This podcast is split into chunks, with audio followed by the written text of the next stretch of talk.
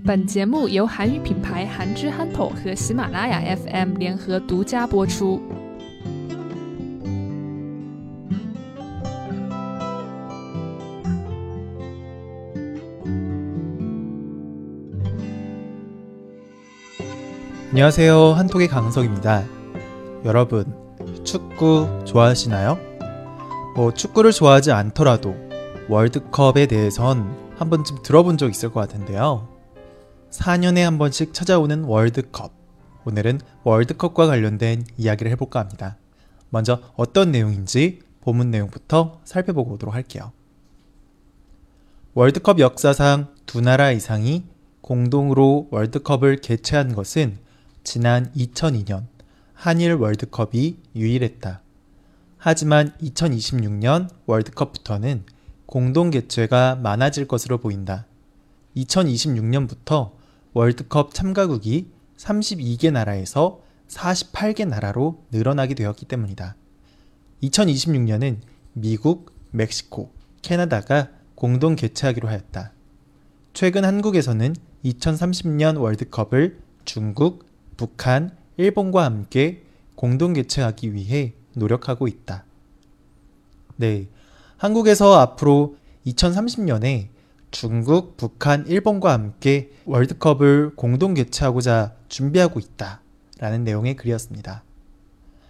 전 세계 사람들이 만나서 함께 운동하고 자신의 나라를 대표해 경쟁을 하는 올림픽과 월드컵. 특히 월드컵은 그 인기가 굉장히 많죠. 간단하게 월드컵이 어떻게 열리는지 설명을 해보도록 할게요. 월드컵은 4년에 한 번씩 한 지역에 모여서 진행을 해요. 전 세계의 축제인 만큼 축구를 하는 전 세계의 모든 나라들이 다 참여를 할 수가 있어요. 하지만 그렇다고 4년에 한 번씩 진행하는 월드컵 본선에 모든 나라가 참여하지는 못해요. 축구는 다른 경기들보다도 경기장이 커야 하고 경기장 운영하는 데에도 굉장히 많은 돈이 들기 때문이죠. 게다가 축구 한 경기를 진행하면 굉장히 힘들거든요. 그런데 많은 나라들이 참여하면 할수록 경기 수가 많아지기 때문에 좋은 경기를 하기 어렵겠죠. 그렇다고 한 경기씩만 하고 끝내기에는 너무 어렵게 한 자리에 모였는데 한 경기만 하고 끝나는 거는 너무 아쉽잖아요. 사실 초기의 월드컵에서는 한 경기만 지더라도 바로 끝나서 각자 자신의 나라로 돌아가기도 했었어요. 하지만 이제는 그렇게 진행하지 않아요. 더 높은 수준의 경기를 하기 위해서 각 대륙별로 아시아, 아프리카, 유럽, 아메리카 등으로 나뉘어서 어, 잘하는 나라를 예선 경기를 치러서 뽑게 되죠. 그래서 뽑힌 36개 나라만 이렇게 선발을 해서 그 나라들만 월드컵 기간 동안 모여서 경기를 진행하게 되는 거죠. 그런데 여러분, 재밌는 사실 하나 알려드릴까요?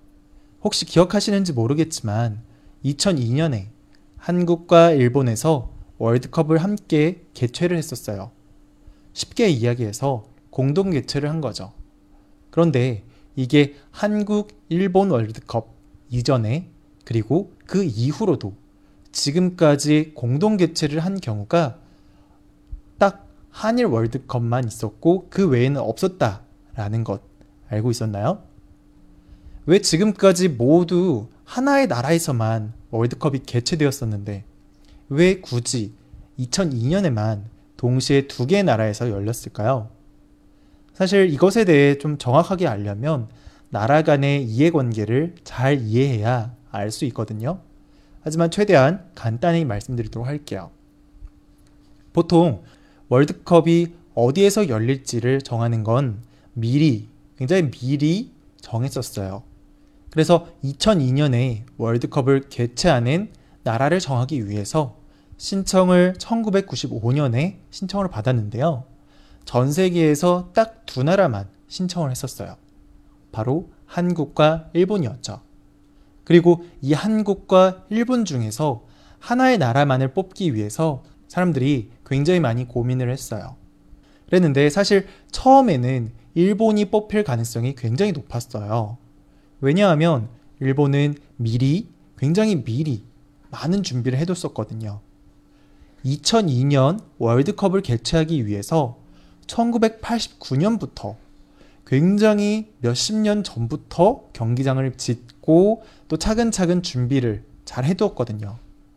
하지만 반면에 한국은 1994년부터 준비를 시작했기 때문에 단지 1년밖에 준비를 하지 못했어요. 그래서 제대로 된 경기장도 없었고 일본에 비해서 굉장히 많이 부족했었죠. 하지만 그렇다고 일본이 막 뽑히거나 그럴 가능성이 높지 않았던 이유가 굉장히 큰 문제가 하나 있었어요. 바로 월드컵 32개 팀에 뽑혀본 적이 없었다라는 거죠. 오, 여기에 한 번도 뽑혀본 적이 없다라는 거는 이게 오, 뽑혀본 적도 없는 월드컵 32개국 본선에 진출해 본 적이 없는 그런 일본에서 어떻게 월드컵을 개최할 수가 있겠느냐? 라는 그런 말들이 굉장히 많았어요. 반면에 한국은 매번 월드컵이 열렸을 때마다 32개 팀에 뽑혀서 아시아의 대표로 그렇게 나가서 경기를 했었거든요. 이러다 보니까 어, 일본이 아니라 한국에서 개최를 해야 된다라는 목소리도 점차 높아지기 시작했죠.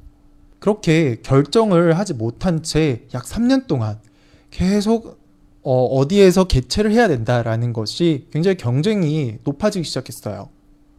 그런데 웃기게도 사실 한국이나 일본보다도 다른 나라들 간의 경쟁이 더 심했어요. 브라질이 일본을 지지하면 아르헨티나와 우루과이가 한국을 지지하고 또 나, 다른 나라가 일본을 지지하고 또 다른 나라가 한국을 지지하고 막 이런 형태로 각각 점차 제각기의 이유로 한국과 일본을 지지하기 시작한 거죠. 전 세계에 있는 국가들이 이렇게 뭐 반씩 나뉘어서 서로를 지지하기 시작했던 거예요. 그랬었는데 점차 이게 시간이 지나면서 한국에서도 경기장을 추가로 만들기 시작하고 또 처음에는 이제 준비한 지 1년밖에 안 됐으니까 준비가 많이 부족했지만 점차 이제 시간이 지나면 지날수록 일본만큼이나 한국에서도 준비를 잘 갖추기 시작했어요. 이러다 보니까 점점 일본보다도 한국에서 월드컵을 개최하는 게 적절하겠다라는 목소리가 굉장히 커지게 되었죠. 그러다 보니까 일본에서는 아, 이러다 보면 월드컵을 못 열 수도 있겠다라는 생각이 들었는지 한국에게 공동 개최를 제안을 했었어요. 사실 그 당시에 한국 입장에서도 뭐 IMF 때문에 경기가 좋지 않은 상황이었거든요. 그래서 무리하게 월드컵 경기장을 많이 지을 수가 없었어요. 하지만 일본의 제안으로 어, 월드컵 경기장을 나눠서 진행을 하게 되면 그만큼 또 경기장의 숫자도 적게 지어도 되잖아요. 이러다 보니까 어, 괜찮은 것 같아요. 한국에서도 봤을 때. 그래서 일본의 제안을 받아들여서 역대 처음으로 월드컵을 공동 개최하게 된 거였어요. 하지만 그 이후로도 공동 개최하는 나라는 없었고 그 덕분에 지금까지 한일 월드컵이 유일한 공동 개최 월드컵이 되었죠. 그랬었는데 2026년 월드컵이 미국, 캐나다, 멕시코가 공동 개최하는 두 번째로 공동 개최하는 어, 월드컵이 되게 됐어요. 20년 만에 공동 개최하는 월드컵이 생기게 된 거죠. 하지만 이유는 그 전과는 확연히 달라요. 사실 2026년부터는 본선에 올라가는 나라의 수가 36개 나라에서 48개 나라로 늘어나게 되었거든요. 축구에 대한 관심이 전 세계적으로 점차 더 많아지다 보니까 더 많은 나라가 본선에 참여해서 많이 즐길 수 있게끔 하자라는 취지에서 나라의 개수를 늘리게 된 거죠. 그런데 이렇게 참여국이 많아지다 보면 그만큼 경기장의 수도 많이 필요하잖아요. 그러다 보니까 그만큼 더 많은 경기장을 짓거나 해야 되는데 한 나라만 이걸 부담해서 하기에는 굉장히 어렵다. 어, 예전에 보니까 한국이랑 일본이 나눠서 이렇게 공동 개최를 했었을 때 적은 경기장을 효과적으로 운영하는 걸 보니까 어, 괜찮은 것 같은 거예요. 이러다 보니까 한 나라에서 진행하는 것보다 어, 이전에 한국과 일본에서 했던 것처럼 여러 나라에서 함께 진행하는 것이 어, 좀 더 현실적으로 잘 할 수 있겠다. 된다라는 판단이 되었고 그런 이유로 어, 이제 공동 개최를 다시 두 번째로 이루어지게 된 거죠. 네. 지금까지 2026년까지 월드컵 개최지는 다 정해지게 되었어요. 하지만 아직 2030년의 월드컵 개최지는 정해지지 않은 상태죠. 네. 한국에서는 2030년에 중국과 일본, 북한과 함께 4개의 국가에서 월드컵을 개최할 수 있도록 준비를 하고 있다고 해요. 사실 1년 전에 대통령이 이런 이야기를 했었다고 해요.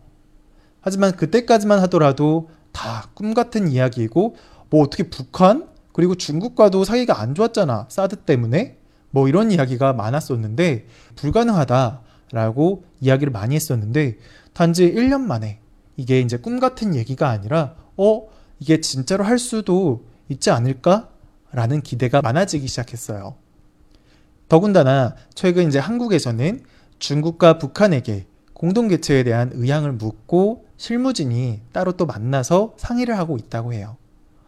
네.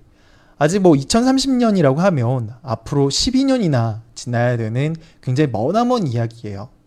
그래서 뭐 이게 가능성이 높지 않을 수도 있고 안 될 수도 있어요. 하지만 동아시아의 평화를 위해서 함께 월드컵을 개최한다면 굉장히 의미가 있을 것 같다는 생각도 드네요. 네. 오늘 내용 조금 어려웠던 것 같아요. 영어도 많이 나오고, 나라 이름도 많이 나와서 헷갈릴 수도 있었는데요. 다시 한번 오늘 내용 정리해 보면서 본문 내용 듣고 오도록 할게요. 월드컵 역사상 두 나라 이상이 공동으로 월드컵을 개최한 것은 지난 2002년 한일 월드컵이 유일했다. 하지만 2026년 월드컵부터는 공동 개최가 많아질 것으로 보인다. 2026년부터 월드컵 참가국이 32개 나라에서 48개 나라로 늘어나게 되었기 때문이다. 2026년은 미국, 멕시코, 캐나다가 공동 개최하기로 하였다. 최근 한국에서는 2030년 월드컵을 중국, 북한, 일본과 함께 공동 개최하기 위해 노력하고 있다. 네. 또 다른 재미있는 이야기 하나만 더 해드리도록 할게요. 한국, 일본 월드컵. 뭐, 이를테면 한일 월드컵이라고 하는데요. 네, 사실 이 한일 월드컵이 일본 한국 월드컵, 일한 월드컵이 될 뻔했었다라는 것도 여러분 알고 있었나요? 네, 사실 일한 월드컵으로 어, 할 수도 있었는데 한국에서는 이것에 대해서 굉장히 큰 반발감이 있었다고 해요. 일본보다 한국이 이름이 뒤쪽에 있다라는 것에 대해서 굉장히 민감한 문제다. 어, 절대 일본한테 뒤질 수 없다. 밀릴 수는 없다. 라면서 굉장히 이 부분에 대해서 양보를 하지 못했었죠. 왜냐하면 어, 한국 입장에서는 마지막에 거의 한국 단독으로 한국 혼자서 월드컵을 개최할 뻔도 했었는데 이게 어 이제 현실적인 것과 좀 양보를 해서 아쉽게 이제 일본이랑 공동 개최를 하게 되었지만 어 그렇긴 했지만 어, 월드컵 이름도 이게 일본이 앞에 있으면 안 된다라고 그렇게 생각을 한 거죠. 그래서 월드컵의 꽃은 결승전을 일본에게 양보하고 어, 일한 월드컵이 아니라 한일 월드컵으로 하기로 그렇게 결정했다고 해요. 네. 월드컵 개최와 관련돼서 몇 가지 재밌는 이야기를 해드렸는데 어떻게 재밌게 들었는지 모르겠네요. 오늘은 여기까지 진행하도록 하겠습니다. 저는 다음 시간에 다른 내용으로 찾아뵙도록 할게요.